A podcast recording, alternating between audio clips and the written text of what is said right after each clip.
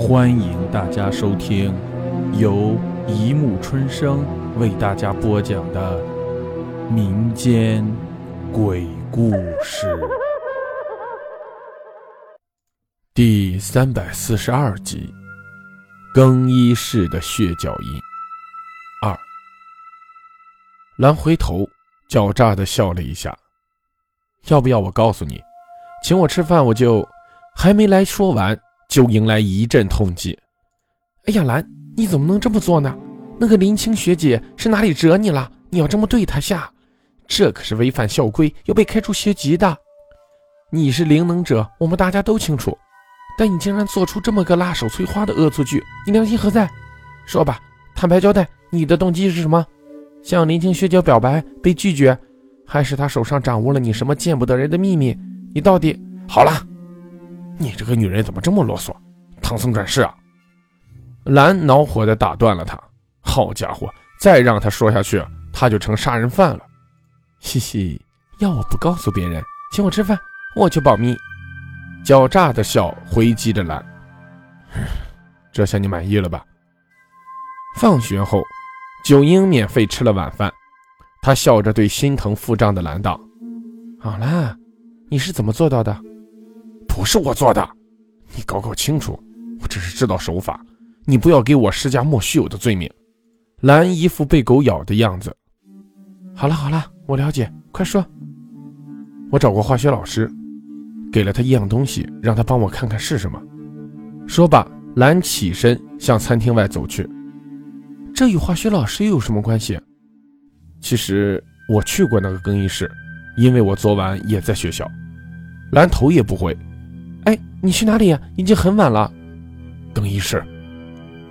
昏暗的黄昏中，兰很严肃，说给你不如给你看。九英有些凉意，他清楚听见兰自言自语道：“这下麻烦大了。或许这件事情没有那么简单，谁知道呢？”天黑下来，由于那个更衣室的血脚印的故事，学生都不敢靠近更衣室了。黑暗的更衣室里突然亮起灯来。好了，进来。兰招呼着九英。九英看着地板的白瓷砖，上面还是潮湿的，有水渍积在细小的缝隙里。麦兰，打扫的阿姨一定又刚来拖过地，看地还是湿的呢。我们这样会弄脏地板了。那换拖鞋吧。兰在台阶边找到两双拖鞋，翻过来查看底面。嗯，这样就没关系了。两人换上拖鞋，走至林青的更衣柜前。讨厌，地板滑溜溜的。九英埋怨着打开来。嗯，什么东西都没有吗？兰，你说。他一回头，猛然呆住了。啊，兰，你你你你身后，竟是一排血脚印，从门口延伸到这里。哦，看出来了。兰诡异的笑了一下。兰，你想说什么？九英心里发毛，却见兰不理他，还在演说一样。既然弄脏了地板，那么只好拖了个长音，目光落到了角落上那个白色的拖把上。他走过去，举起来，对着拖把左右看看。嗯，很干净，用这个吧。说着，递给了九英。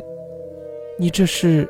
九英突然明白过来，接住拖把。往那血脚印上一抹，顿时出现了鲜红色的红色印记。蓝，这是？他惊愕地回过头，对着蓝，只见他从背包里拿出一瓶液体，拧开盖子往地上一泼，那些液体所到之处都变成了红色。然后他手一摊，如何？明白了吧？这是什么？九婴还没问出来，蓝就发话了：无色酚酞。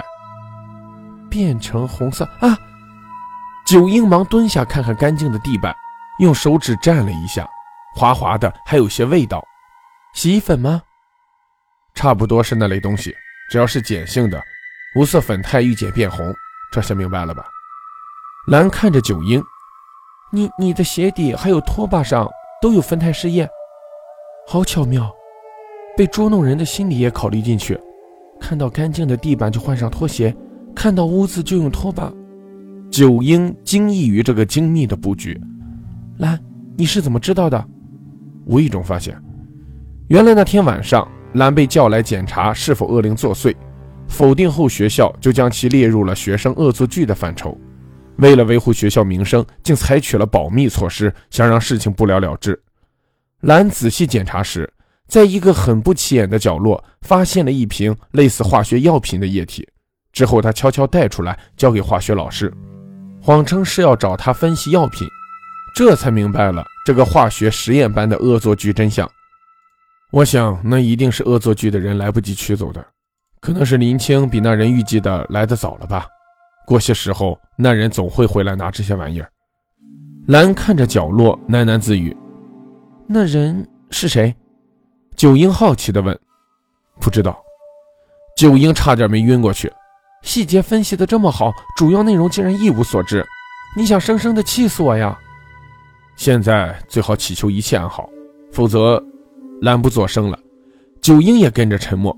半晌，兰招呼着：“记住。”今天的事不要跟任何人提起，省得惹麻烦。他看了一眼手表，好了，快点把这里整理一下，该回去了。啊，这么晚了，糟糕！好了好了，一会儿我送你，帮忙。灯灭了，门也被锁上了。黑暗的更衣室里，一排排带青色的更衣柜矗立在其中，隐隐的有水滴声传来。好了，故事播讲完了，欢迎大家评论、转发、关注，谢谢收听。